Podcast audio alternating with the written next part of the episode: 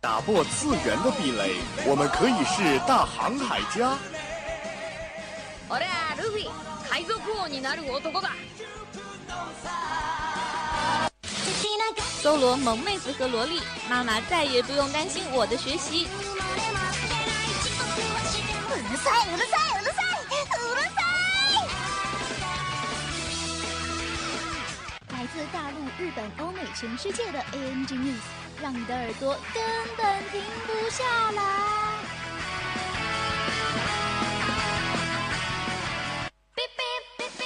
新番旧话，同人 online，只有你想不到，没有你得不到。踊れどれどらドラえもん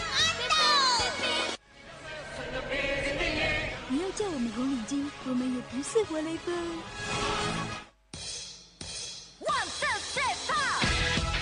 因为一切精彩尽在慢动作。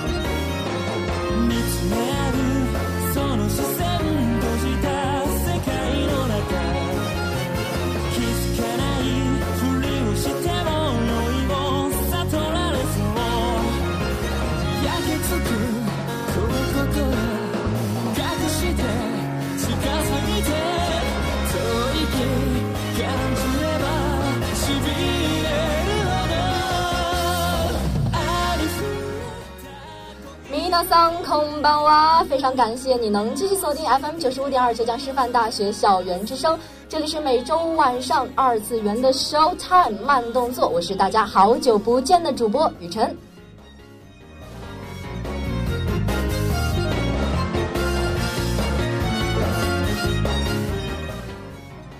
哦呀，做了差不多快一个月的走失人口，今天能够重新回归到慢动作的话筒面前，雨辰真的除了如释重负之外，剩下的都是令我开心的感激吧。这将近一个多月的走失之中呢，也发生了很多的事情。三次元没有从零开始的异世界生活，也没有给了五元钱就能帮你实现愿望的夜斗神，也没有肉眼可见的蠢萌的妖怪丧。是二次元的你们让我归心似箭。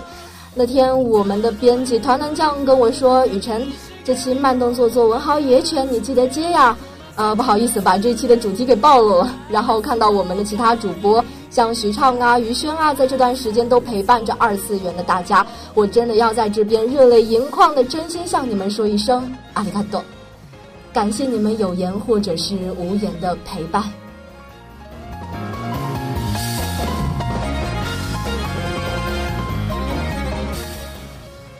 那么说了一大段把我自己感动的稀里哗啦的开场白以后，要不我们的慢动作就开始了？那这一期文豪野犬中帅吓人的大文豪们要出来与大家见面了，但是你居然跟我说你要去跳极乐净土？OK，whatever，、你已经失去了对太宰治先生的承包权，还是来介绍一下本期节目的主要内容吧。第一个板块资讯全雷打，带给你大陆、日本、欧美、全世界的 ANG News。第二个板块动漫主打，本期文豪野犬异时空文豪之超能力大乱斗。第三个板块给你好玩冬霜的冬霜荣沐春风动漫中的人生的教师大盘点。OK，那一段音乐过后，开启我们的 New Start。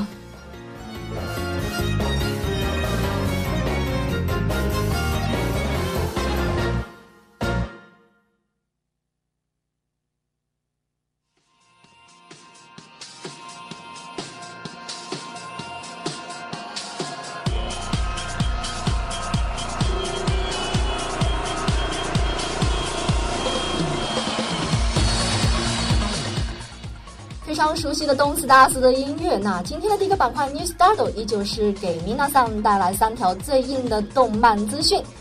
出来就注定腰斩，江湖新连载又被黑。二零一六年对周刊少年 Jump 来说绝对是动荡的一年呢。目前为止的话，已经有《死神境界》《乌龙派出所》《伪恋》以及《美食的俘虏》等作品完结了。而另一方面，新连载又显得不太给力。原本被认为是接班《伪恋》的《Love Rush》也确定腰斩。近日来说呢，Jump 方面带来了新的连载，结果继续不被人看好。本次的新连载自称是用恶魔级的趣味性来令你陶醉，作品名字叫做《恶魔计划》，作者是冈本喜道。我们可以看到，从作品呢，从风格上即视感比较重，也没有什么特别的亮点。另外，Jump 还推出了一部明显以足球为主题的动呃主题的作品，该作品呢，甚至于在预告中也只有一小格的空间，完全没有存在感。对此，很多日本网友吐槽说：“这是我看过最没有噱头的预告了。”江峰能不能别出这种一看就会腰斩的作品啊？有意思吗？一想到被人吐槽的《死神》跟《伪恋》都比这些作品好很多，真的是很悲伤啊！江木大佬，好好加油啊！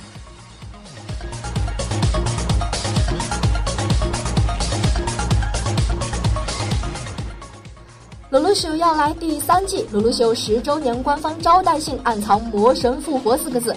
零六年呢是日本 TV 动画的一个高峰，那一年推出的作品不仅多，而且很多都是经典作品。但从零六年到达顶峰之后，日本动画可以说是萎缩了一段时间，直到一零年才开始再度扩张。鲁鲁修、黑胶等动画都是零六年的代表作。今年原创动画《鲁鲁修》迎来了十周年，而在官方发来的十月二十七号的十周年宴会招待信上暗藏了“魔神复活”四个字，而“魔神”这两个字在两季 TV 动画第一话的标题中均有出现。难道真的要来个第三季大河内再现当年勇？日本网友晒出了官方发来的十月二十七号《鲁鲁修》十周年宴会招待信，信件中呢隐藏了暗语，通过一系列的解读联系到一起的这封信件中隐藏的暗语就是“魔神复活”。在《鲁鲁修》第一季中，第一话标题为“魔神诞生之日”，第二季第一话的标题为“魔神觉醒之日”。这次的魔神复活大概就是指鲁鲁修要复活在线。官方小说中，鲁鲁修和 CC 隐居田园；第二季动画中的鲁鲁修是真的被出血杀死了。如果鲁鲁修真的有第三季来一出复活大戏，剧情上也不是说完全说不通的。如果真的有第三季，无论是从 OVA 还是 TV 版，又到了大河内表现的时间了。只不过现在的大河内还是没有超越十年前的大河内，但那有什么关系嘞？反正我们又可以看到我们的鲁爹了，是不是？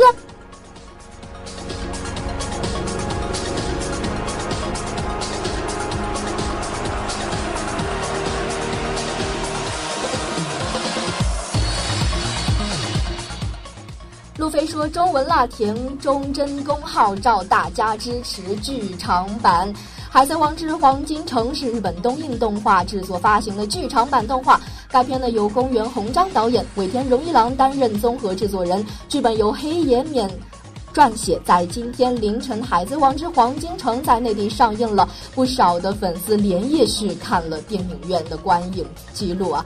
最近呢，路飞的声优田中真弓老师居然说起了中文来宣传该剧场版《海贼王之黄金城》，是《海贼王》系列的第十三部剧场版，也是由尾田荣一郎亲自操刀的第三部剧场版。《海贼王》系列动漫作品呢，在国内一直都是有超高的人气的。不仅是本次剧场版上映的消息刷爆了粉丝之间的朋友圈，而且还有不少的真爱粉更是拖家带口的走进了电影院看首映。最近，路飞的声优田中真弓老师也特意发了一段视频来宣传该剧场版，而且呢，在视频中，田中老师居然还用中文与大家打招呼。有生之年居然能听到路飞说中文，实在是太兴奋了。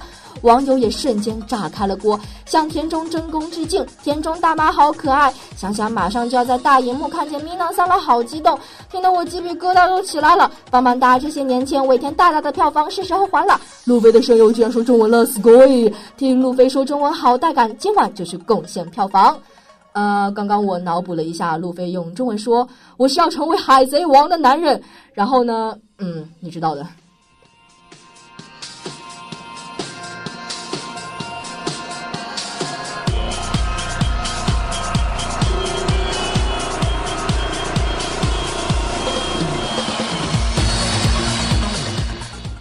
既然刚刚提到了大家童年时期不可忘却的两个王，接下来呢，让我们重温一下《海贼王》的经典 OP《The Real Last One Day》。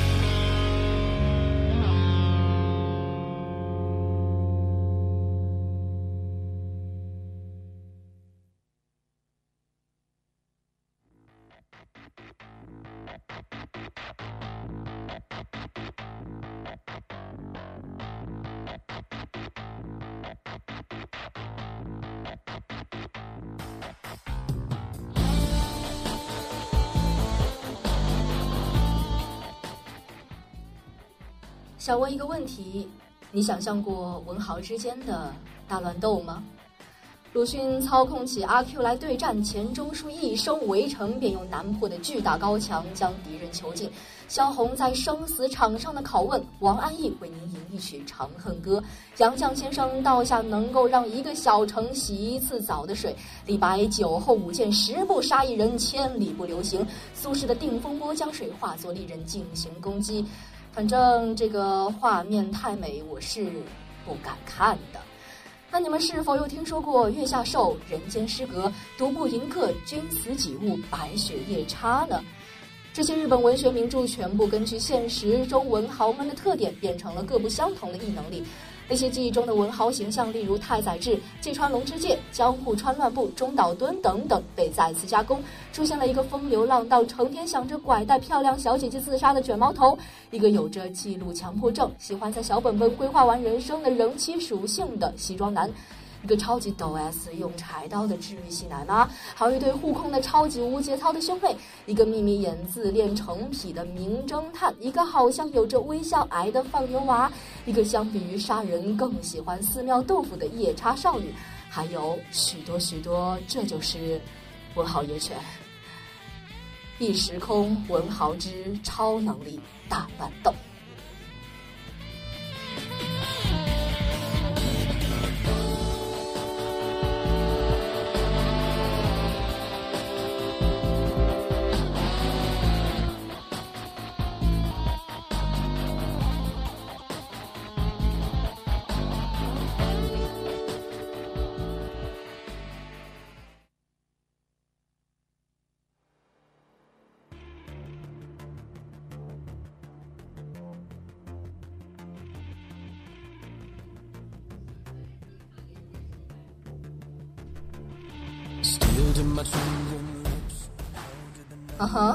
是一个开始在路上的故事。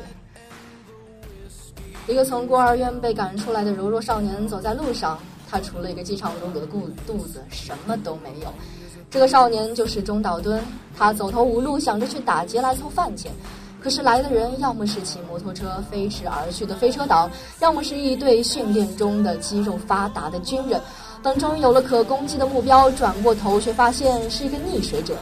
善良的阿敦救起了他，谁知道竟然会是一个自杀狂魔太宰治。漂亮的卷发男人慢悠悠的坐直，低喃着说：“被救了呀。”然后紧接着是一声：“喂，被救了到底是有多懊丧啊！尤其是当自己的肚子在发出饥饿的信号之后，对面这个西装革履的男人的肚子竟然以更大、更大的这个呼喊来进行反击。话说，要不是有国木田在，这两个恶货就组队去打劫了吧？但是他们终究是相遇了。阿敦自带心灵净化器属性，尽管对他来说生是如此之不易，但是他却依然朝气蓬勃地活着，带着他的清新、他的阳光、他的可贵的少年气。就算被孤儿院的人说你只有横死街头才是造福社会，他也要大声反抗，绝对绝对不能死。这个表面习惯戏谑而内心冷静理智的男人太宰治，最终是救了中岛一命。对于中岛敦来说，这个相遇意味着终于不用在一个又一个孤独的黑白城市里流浪了，终于不用去默默吞咽食人虎带来的恐惧，终于不用为食物和住宿忧虑，终于不用为童年的无助和悲伤所囚禁了。从相识到相杀到带他入社，本来要被政府拘拿的食人苦阿敦被太宰治留了下来，然后学会了走出懦弱，走出自卑，走出恐惧，知道自己不是只会给人招来厄运。知道自己不是只能做社会的毒瘤，知道自己真的可以被接纳。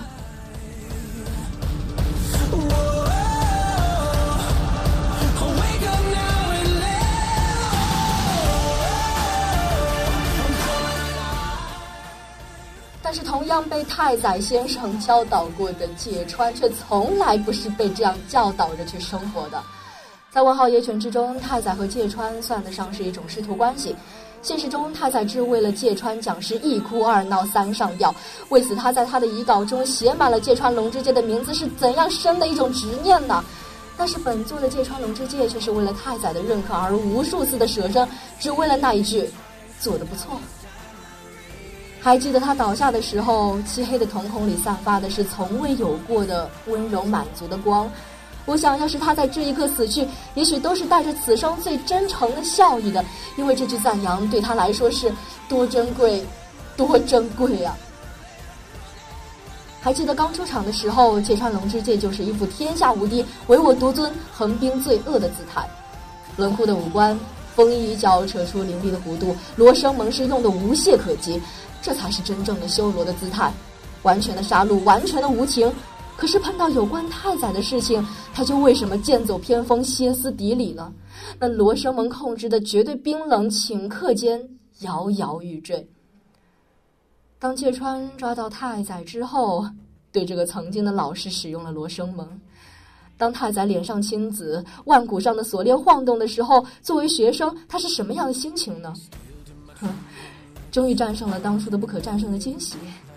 对这个人背叛组织的延续了多年的不可置信，还是对两个人形同陌路再见时只能杀招相见的凄楚？而这个时候，他在脸上的笑意柔和，对芥川说出了最残忍的一句话：“我新任的部下，可比你优秀多了。”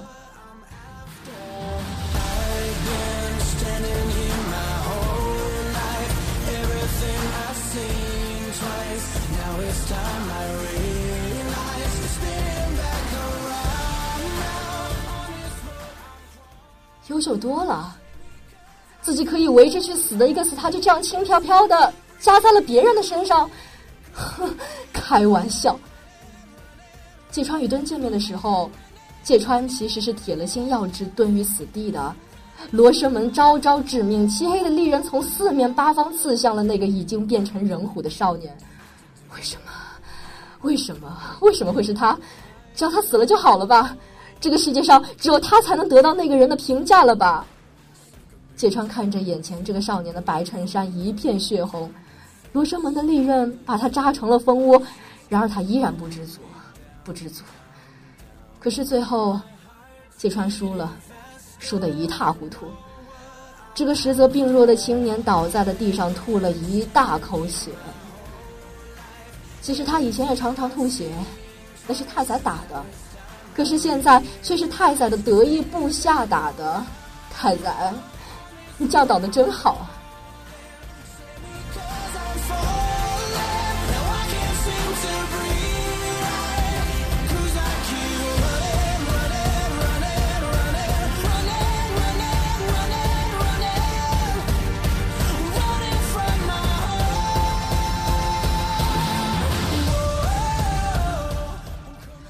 样都是孤儿，同样都是在社会的底层挣扎过，被人驱赶着，不知道自己的未来在哪里。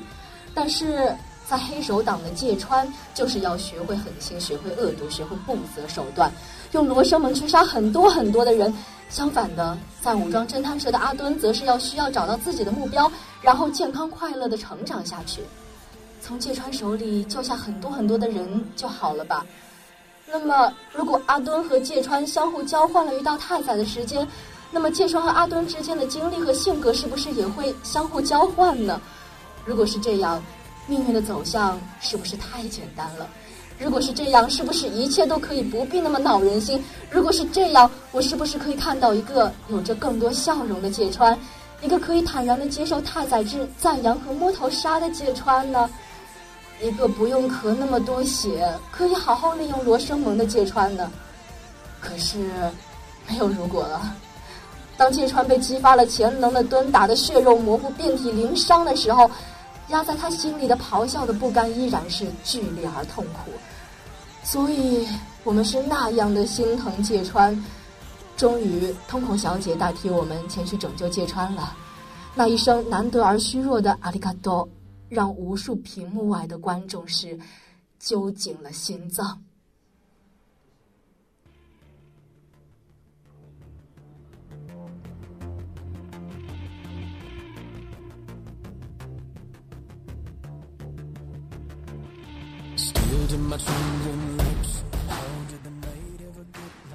在出狱的时候，太宰或许就看到了阿敦的闪光点，然后对他说出了类似于“跟我走吧”这样的话。那么遇到芥川的时候，他是什么样的神情，什么样的心理呢？他把芥川和阿敦这两个碰到一起就变成刺猬的人称为是新双黑。他在遇到阿敦的时候，是否想到了初见时的芥川？是否在那个时候就看到了两个人将来的成长呢？这个习惯穿卡其色风衣的漂亮青年，虽然偶尔也会严肃，但是几乎是每一次都一副完全无所谓的笑嘻嘻的轻浮态度。看到美女就会扑上去要求一起殉情，在工作的时候看到一条不错的河就会干净利落的投河自杀。简单来看，就是一个追求极致自杀艺术的求死青年。只是从表面看，根本干不透他，看不透他的想法，也看不透他的心情，看不透他背后的故事。比如说，为什么一个前任黑手党高级干部会选择并且可以来为一个为民除害的组织工作呢？这是一个设问句，就让四年前那个泛黄的故事来回答吧。太宰先生，你究竟是一个什么样的男人呢？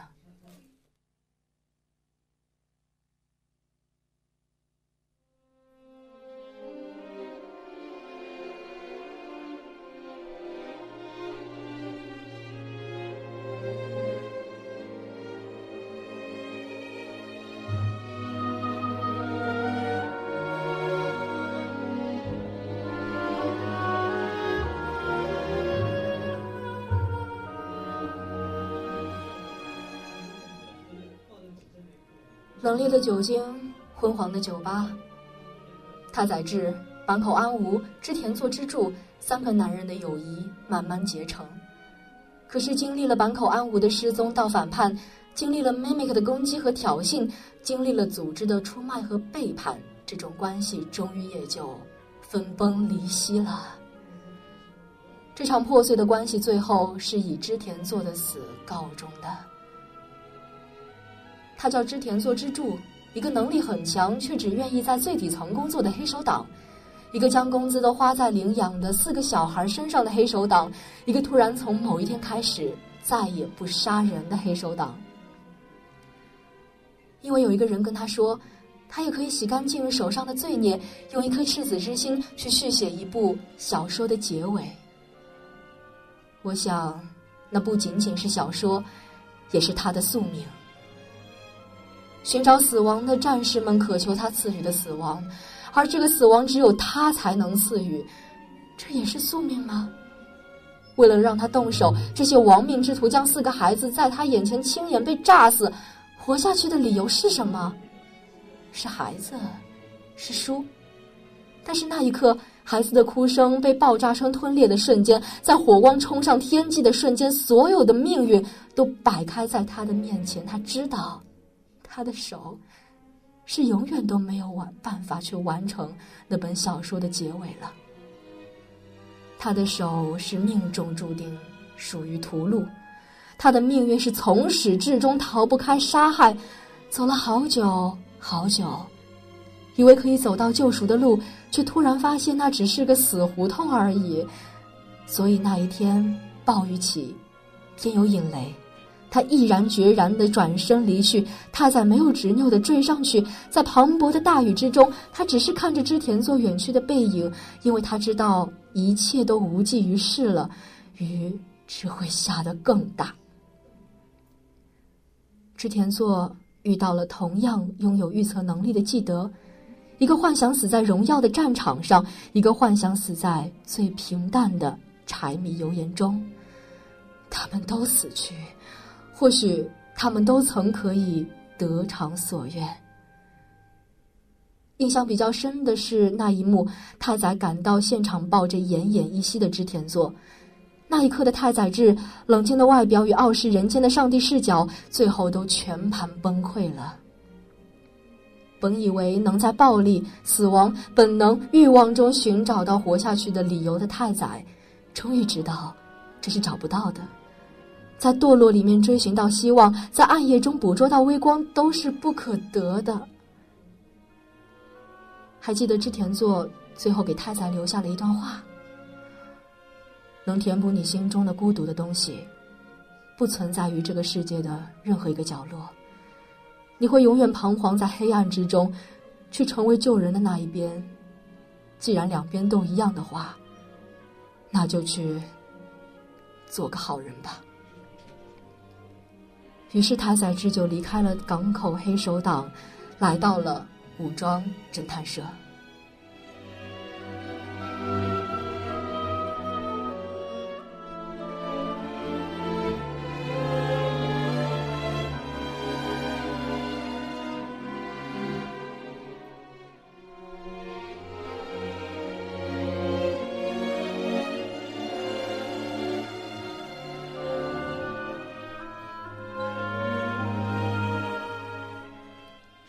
既然说到有人，就要说说中原中野了。阔别多年后的初次见面，中野还是一如既往的被太宰耍了一通。虽然两个人战斗时十分之默契，但是都互称是讨厌对方，还幼稚的玩起了“青花鱼”“漆黑的小矮子”这样的外号。但是在太宰被空击攻击而消失在眼前的时候，中野却是反而突然紧张起来，四处寻找着太宰的身影。慌张的大喊着太宰的名字。我喜欢被怀疑是秃子的时候，不爽的摘下帽子以示反抗的中野，也喜欢在其他人面前优雅自信、一本正经的中野。我喜欢被太宰逼着做少女内八的中野，也喜欢对着摄像头露出威胁式笑容的中野。因为当他遍体鳞伤，举起由粒子组成的巨球，如地狱的恶魔般走出来的时候。我真的很想给作者寄刀片。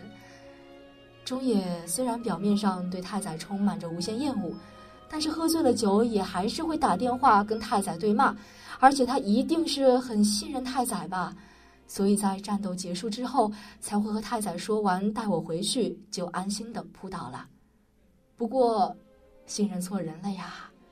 太宰是那种答应下他的请求之后，就自己悠哉悠哉离开了的人呀，我的去呀！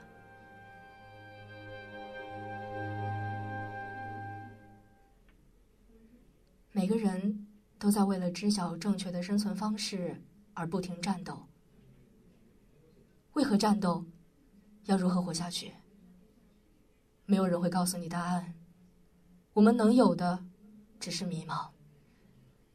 向着水沟的深处，漫无目的的奔走，就像满身泥泞的野犬一样。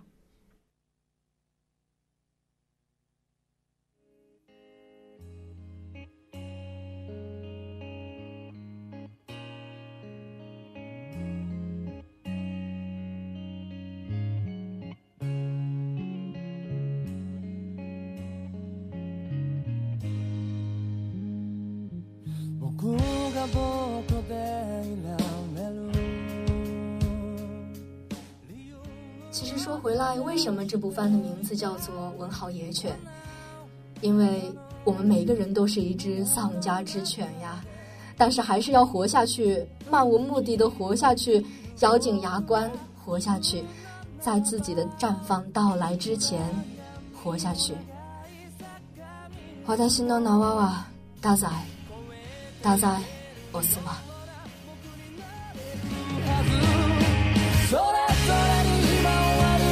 僕らが笑えるように生きている意味は確かめ合いながら進めるように名前を呼ぶよあなたの名前をあなたがあなた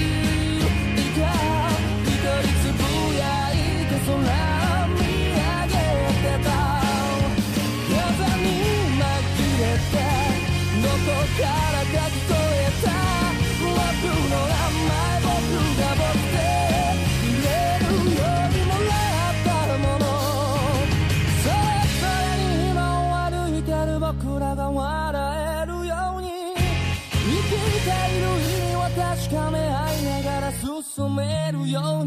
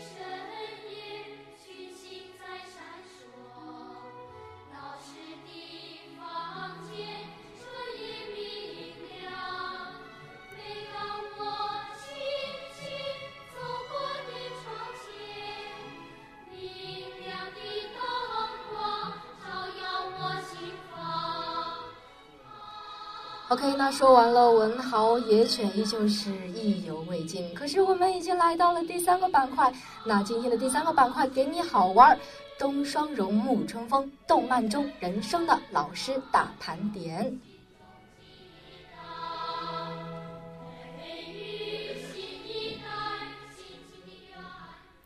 遇到一个好老师，真的是动漫主角成长的必经之路啊！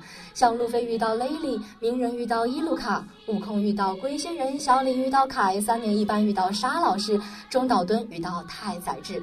一个好的人生老师，可以让学生成长，让学生转变，让学生心里的隔阂融化，让学生得到春风般的温暖。伴随着这首温情而有毒的儿歌，脑海里竟然浮现出了沙老师慈祥的笑容。那么今天我们就来盘点一下动漫中出现的各位神 C，能遇到你们真的是太好啦！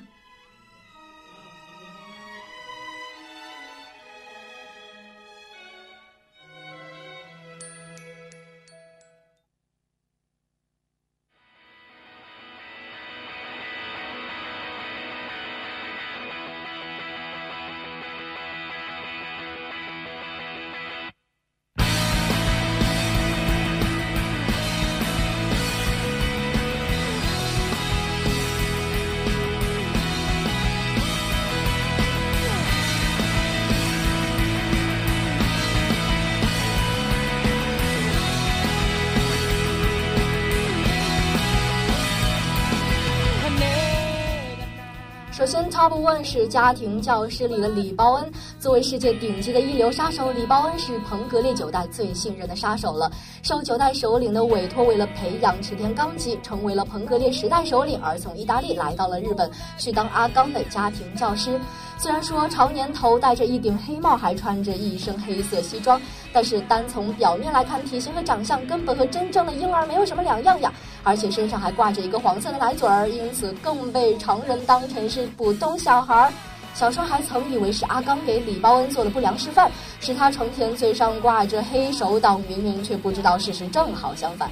作为一个家庭教师，李包恩看起来思想单纯，但其实做事深思熟虑，对阿刚是十分之严厉，所以说也是阿刚最怕和敬畏的人。但是对普通人是相当的友善的，而且他也有黑手党首领的教学经验的。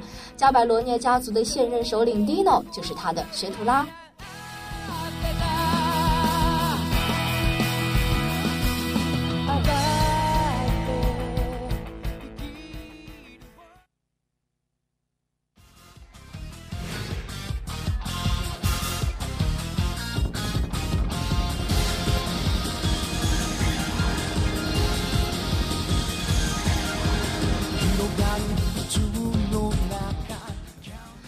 就是来自于假面教师中的石蚊子隼人。神秘的石蚊子隼人是一个头戴面罩的副班导。一开始呢，他和荒木刚太一起到太保高中吉兰高校任教。喜欢剪贴偶像泳装海报和练身体的荒木刚太被学生可谓说是揍得惨兮兮的。之后，假面教师石蚊子隼人就对太保们进行了特别的补习。太保们不仅被 K 得落花流水，还被逼着理光头。假面教师计划到底是以暴制暴的太保矫正良方，还是恶性循环呢？那么，请看假面教师吧。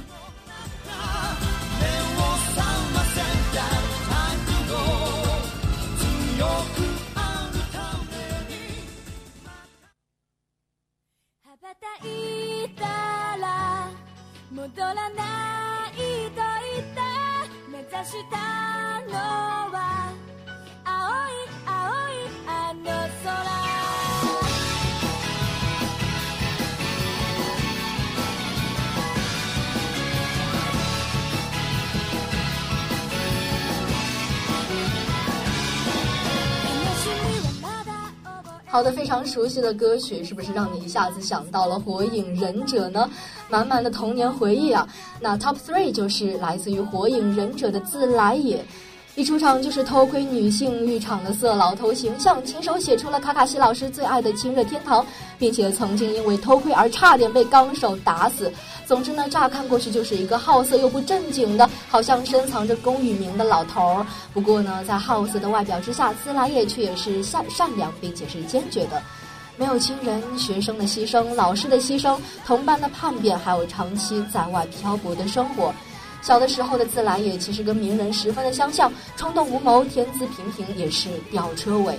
所以有的时候三代对他十分的头痛，总是乐呵呵的自来也，内心其实是很孤独的吧。所以当他看到鸣人的时候，就好像看到了当初的自己那样，就是因为这样才打算收鸣人为徒的吧。他像对待儿子一般对待水门，对待鸣人更像是对待自己的子孙一样。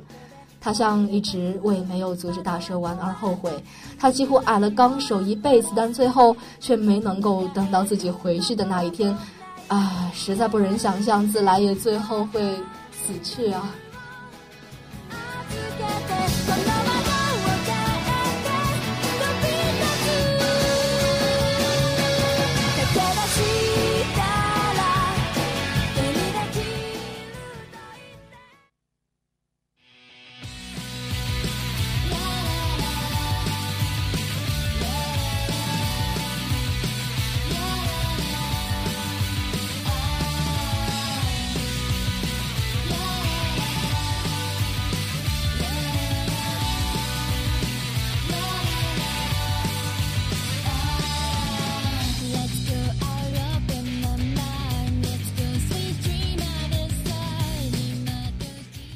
的，这一回又到了银他妈的时间了。Top four 来自于银魂的吉田松阳。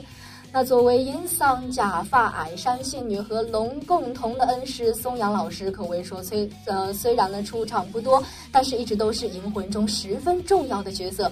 他收容了食尸鬼及幼时时候的银石，并且在所在的私塾之中教众人读书与剑术。虽然不知道松阳老师到底是有多亚萨喜，到底是一个多么好的老师，但是就凭他让矮山要因他毁掉这个没有他的世界，跪因他而变成攘夷志士，平时也为他守护着这个他所热爱的世界，就可以想象出松阳老师到底给予了多少的爱与关怀给他的学生了。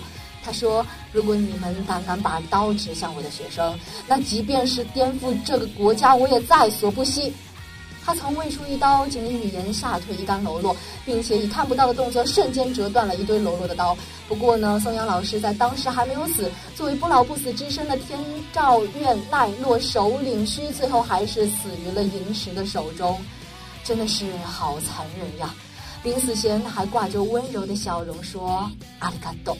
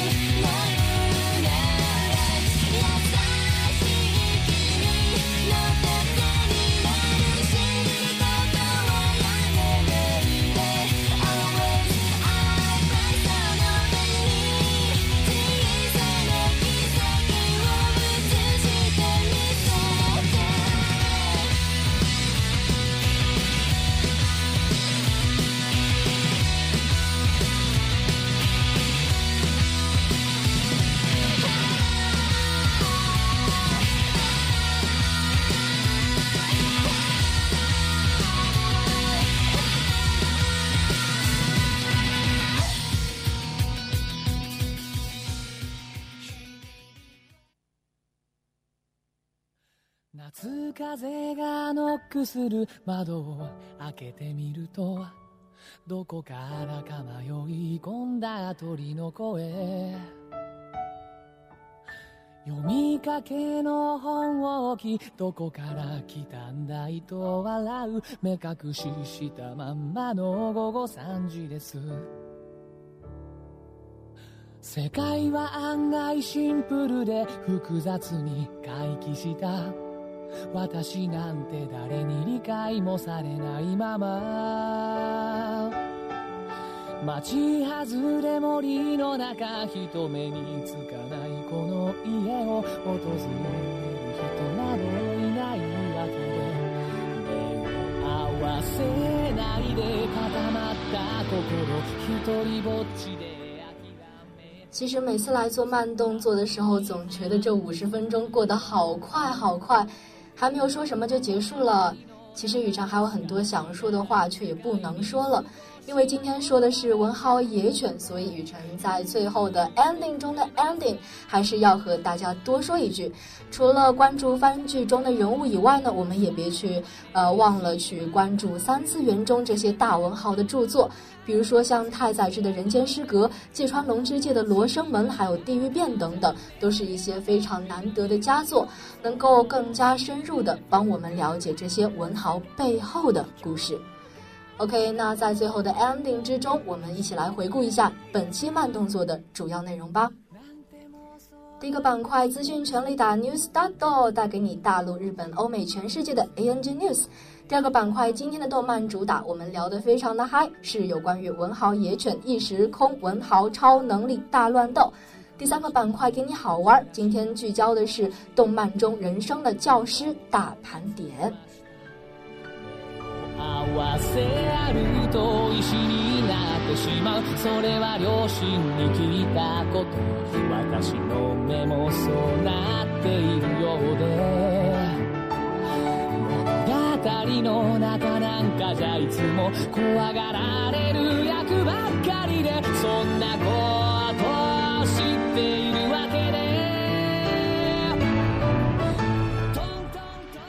北京时间的二十一点三十分，这里是雨辰带来的慢动作，又到了该说再见的时候了。最后还是要和大家照例说一声，Minna，欧亚斯米。